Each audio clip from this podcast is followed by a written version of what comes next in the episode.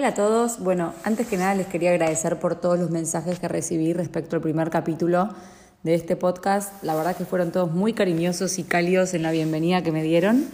Estoy más que abierta a todas las sugerencias y críticas constructivas que me quieran hacer, así que bueno, no dejen de, de escribirme al respecto.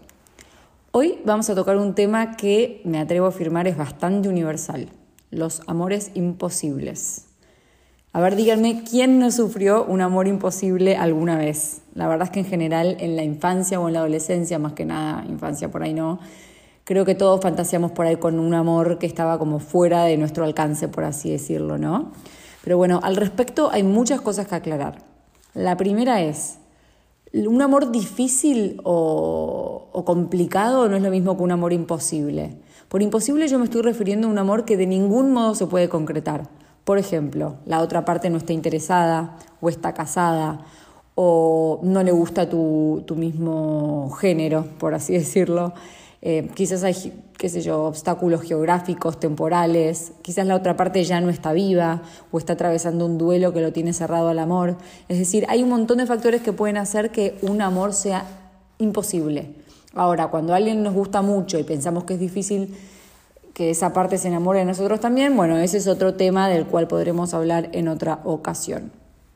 Hoy quiero compartir con ustedes un testimonio que me mandó una de mis lectoras, que fue justamente el que me hizo pensar en este tema de los amores imposibles. Se los voy a leer sin, obviamente, revelarles la identidad. Y dice así, hola, tengo 40 años y soy casada con hijos. Dentro de muy poco era un año que presenté la renuncia en un trabajo.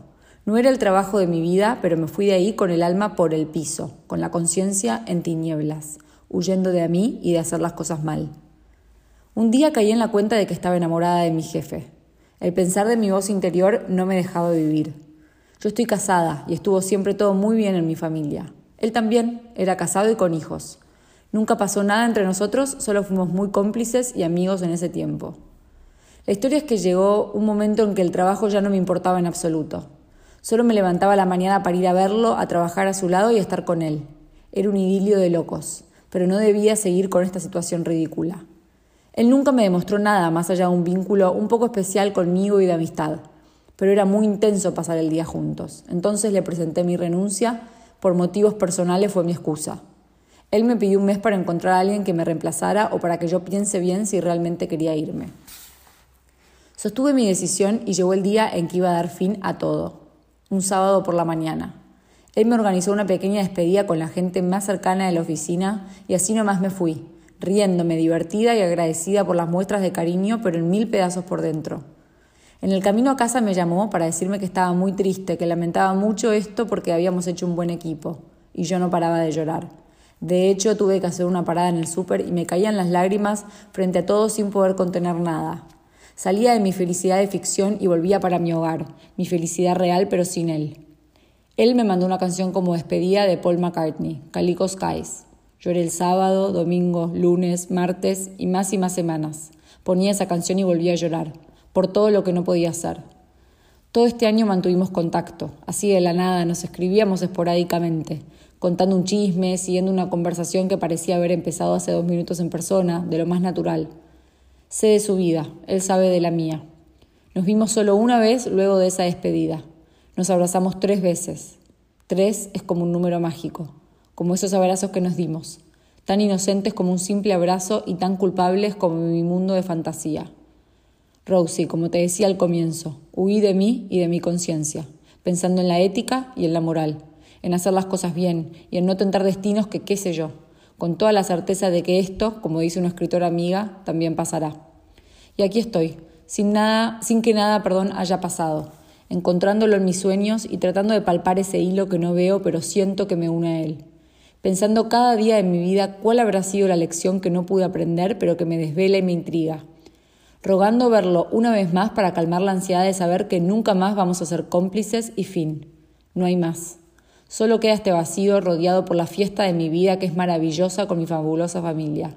Y él allá lejos sin poder ser. Y yo lo veo más presente que nunca. No sé si hay una palabra para decir que ejecutaste una acción que representó un gran sacrificio pero que al final no hizo efecto alguno. ¿En vano será? Te comparto esta situación de amores imposibles, que no sé si son mutuos o no, pero que no tienen ni la chance de probarse. Yo al mío lo siento en el aire y creo que será como resignarme a vivir con él como un fantasma pegado a mi realidad. Fin. Uf, fuerte, ¿no? Bastante puentes de Madison. No sé si alguien leyó el libro, vio la película. Si no lo hicieron, no se lo pierdan. Acá, bueno, como dice la protagonista, este es un amor imposible no porque no sea correspondido, sino porque hay diferentes factores que hacen que no se pueda concretar. En este caso, la protagonista de la historia no está dispuesta a dejar a su marido. Y bueno, no, no, no vamos a ponernos a discutir esa, esa situación, esa decisión, pero sí me, me interesaba compartir este testimonio con ustedes porque a mí me conmovió mucho. Pero bueno, volviendo entonces a lo que aclarábamos al principio, hay amores que son difíciles, pero no por eso tienen que ser imposibles. Y acá quiero recalcar que nosotras como mujeres hay mucho que podemos hacer al respecto. Y de vuelta, repito lo que dije en el primer podcast, siglo XXI ya no tenemos que estar sentadas esperando cual Penélope eh, que vuelva a nuestro amor o que sea él quien da el primer paso, sino que podemos hacer mucho nosotras mismas. A ver, yo tengo algunas anécdotas para contarles. Una, un novio mío a los 14 años, que era un bombonazo, debo admitir, se llamaba Agustín.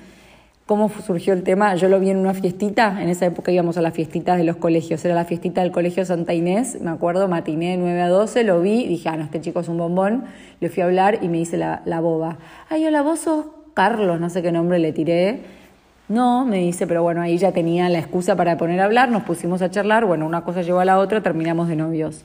Ese es otro tema, el después cómo llegas a, tanto, ¿no? Pero lo que quiero contarles es que al verlo, en vez de quedarme pensando, ay, es re lindo, nunca me dar bola, o lo que fuere, fui y le hablé yo, con la excusa tan clásica como, che, vos sos tal persona. Esa es como una de las excusas más eh, tradicionales, pero funciona. Otra, otra anécdota una vuelta, yo cuando trabajaba en la editorial Keep Rolling estacionaba siempre en la misma ochava. Tenía un cinquecento que era ese Fiat chiquitito y lo estacionaba siempre como en la misma esquinita, porque mi auto era tan chiquito que entraba ahí. Y un día estoy llegando para el laburo y veo que había un bombonazo estacionando en mi lugar. Entonces, ¿qué hice? Estacioné en otro lado y después le dejé una cartita en el parabrisas que decía, hola, me robaste el estacionamiento, pero bueno, solo te perdono si me invitas a salir. Y le dejé mi teléfono, remandada. Y también le dejé mi mail, perdón, le dejé mi mail, no mi teléfono. Lo que, lo, que, lo que es gracioso es que el chico me escribió más tarde y cuando leo el mail en voz alta en la oficina, resulta que el chanta estaba de novio con una familiar de una de las de mi laburo, ¿pueden creer? Así que nada, un papelón, esa historia es mejor no contarla demasiado porque él terminó siendo un tránfuga. Claramente nunca le contesté el mail yo a él cuando me enteré de eso, pero bueno, nada, contarles la anécdota de que le dejé esa cartita. Y después está el famoso caso del negro, que bueno, ya la historia la conté mil veces, pero básicamente yo lo vi en un boliche, supe que me iba a casar con él y como no quería decirle hola cada vez que, o sea, cuando lo viera, que a todo esto no me lo cruzaba nunca tampoco, fue que entonces pensé la excusa de hacerle una nota para la revista Mustic. Así que bueno, nada, como verán, ideas hay un montón y ahora vamos a repasar algunas. Pero en este punto quiero hacer una aclaración. Algunas veces cuando yo cuento la historia de cómo lo conocí al negro y esta anécdota de que le hice la entrevista fingida, etcétera, algunas personas me tiraron comentarios como, ay, yo ni locas, el flaco no me viene a encarar a mí, yo no hago nada porque no me parece y no me gusta. La verdad esos comentarios me caen bastante mal, eh, cada cual es cada cual, pero admito que me parece que son bastante orgullosos, que esconden algo de ego y nada, como les digo, no hace falta que te le tires encima al pibe, nadie está diciendo eso, solo estamos diciendo que a veces con alguna que otra frase, viste, por ahí lo avispás al chabón, ¿no? Eh, más de uno es tímido, más de uno te quiere hablar pero no sabe si vos estás interesada. Así que dale, por favor, siglo XXI, paremos con el prejuicio de que si el hombre no nos habla no hay nada que hacer. A ver, yo pienso que muchas veces hay muchas de ustedes que por ahí son tímidas o son inseguras y que no les es nada fácil dar este primer paso del que estamos hablando. Pero quizás justamente este episodio sea una buena oportunidad para probar algo nuevo, para salir de tu zona de confort, o quizás es un disparador para preguntarte, ¿por qué no me animo? ¿Acaso no tengo que trabajar en mi autoestima, en mi seguridad? A mí me gusta creer que vos sos una gran candidata y que la otra persona va a ser una suertuda de que le hayas hablado. Aparte, como les digo, muchas veces son ellos los que son tímidos y quizás, viste, por falta de confianza no te hable y sería una pena que el, que el amor o la historia al menos, no hace falta que llegue a ser un amor, pase de largo, ¿no? Porque sí, va a haber veces que vas a rebotar, pero entonces vas a tener un montón de anécdotas y un montón de lecciones. Y también va a haber veces en que por ahí salgas, pero digas, ay, ¿sabes qué? No, pensé que me iba a gustar este pibe, pero no me gustó. Y bueno, listo, chau, te sacaste la duda y seguís adelante. Qué fiaca quedarte con la duda. Bueno, y ahora lo que voy a hacer antes de cerrar el capítulo de hoy es leer algunas ideas que me compartieron ustedes sobre cómo hicieron este primer contacto con la gente que les fue interesando. Y antes que nada, quiero aclarar que uno de ustedes me dio una idea que me pareció muy buena, que es que lo mejor que puedes hacer es empezar con las miradas, hacer contacto visual. Es decir, por ejemplo, estás en el tren, te gusta el pibe, lo mirás, no tipo stalker, ¿no? no con mirada de loca, pero te fijas a ver si puedes hacer el famoso eye contact, como dirían en inglés. Si él te lo devuelve, le lanzas una sonrisita, así como tímida, y ya tenés la mitad del campo asegurado, porque ya con la mirada de él y cómo te devuelve su expresión, ya vas a saber bastante de si tenés chance o no. Así que bueno, ya vas a saber si tenés vía libre para avanzar. Y ahí viene entonces la segunda parte de, bueno, ¿qué excusa uso para sacar tema de conversación? Como decíamos, uno de los clásicos es el gran, che, me, me sonás de alguna parte. ¿Puede ser que veraneabas en Pinamar? ¿O puede ser que fuiste a tal colegio? ¿O sos el primo de Montoto? Ahí tirás la excusa que se te ocurra. Aunque sea mentira, no importa, es solo cuestión de romper el hielo y empezar a charlar. Otra buena forma es eh, eh, cuando estás en grupo, ¿no? Por ahí la primera vez que te animes a encarar a alguien puede ser así. Por ejemplo, a mi hermano le pasó que estaba en un restaurante con unos amigos y el mozo le trajo una cartita de parte de un grupo de mujeres y acá les cuento una infidencia. Una de ellas era Emilia Tías, obviamente esto mucho antes de estar casada, vale aclarar y en la cartita decía nada, algo como invítennos a, nuestra, su mesa o algo así. Entonces ellos las invitaron a ellas a su mesa y se pusieron a charlar en grupo, terminaron yendo a cantar karaoke, bueno, no importa, ese es otro cuento. Pero el cuento es que por ahí, si nunca te animaste a hacerlo, una buena excusa sea con amigas, quizás puede haber alguna copita de por medio para relajarte un poco y ahí ya rompes el hielo. Después, otras ideas que me fueron mandando ustedes. Eh, por ejemplo, una de las chicas estaba en esos colectivos turísticos de viaje por Europa y al guía del colectivo, perdón, en Washington, en Washington, y al guía del colectivo ella le dio un papel con su teléfono como propina y le dijo que era mejor una salida con ella que la propina en sí. Y acá pienso, ¿no? A veces cuando estamos de viaje es como que nos relajamos y es mucho más fácil animarse a estas cosas, ¿no? Entonces las invito a pensar, ¿no estaría bueno animarnos a vivir como si estuviéramos de viaje? En todo bueno, acá me estoy yendo un poco por las ramas porque da para mucho, pero en cuanto a la curiosidad, en cuanto a la prolijidad que tenemos para hacer programas como ir a recorrer museos o monumentos, y también en cuanto a esta apertura que a veces tenemos ¿no? en los viajes, no solo para encararnos pibes, sino también para hacernos amigos nuevos, conocer gente nueva. Estaría bueno como traer esa apertura de los viajes al día a día. Otro cuento, una chica le dijo a uno que le gustaba, che, mi mejor amiga le tiene ganas a tu amigo. Y con esa excusa como que organizaron algo de a cuatro para ayudarlos a los otros dos, pero en verdad era ella la que también gustaba de él. Otro cuento. En un preboliche, dice uno de ustedes, yo le dije a mi marinovio que seguro no podía hacer un fondo de birra. Era obvio que podía, pero lo como que lo quiso incentivar con eso y así, bueno, nada, se pusieron a tomar unos tragos y, terminaron hoy, están casados. Va, marinovios, están de novios barra casados. Otra excusa es, bueno, tener entradas, por ejemplo, para un recital o para algún programa cultural que sepas que a él le guste o deportivo, ¿no?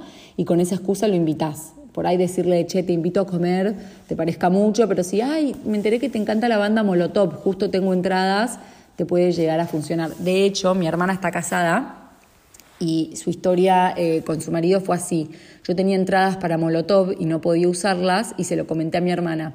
Y mi hermana hace tiempo que estaba fichando a un DJ. Entonces lo invitó con esa excusa y él no podía, pero le retrucó con un che, gracias, me encanta Molotov, Molotov, este sábado no puedo porque tengo que laburar, pero te invito el domingo a tomar algo.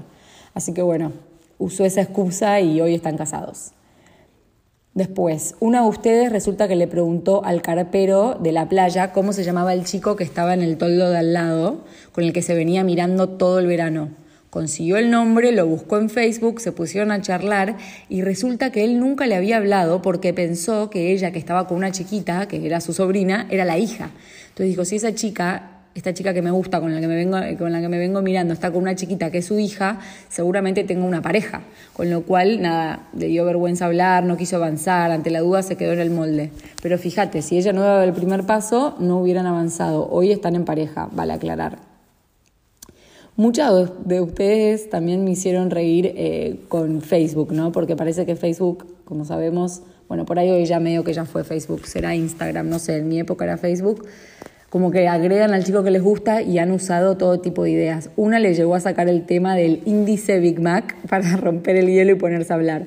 Otra le pidió ayuda con un plan de negocios. Bueno, como les digo, no todo tiene que ser, ay, gusto de vos. Hay un montón de ideas, chicas.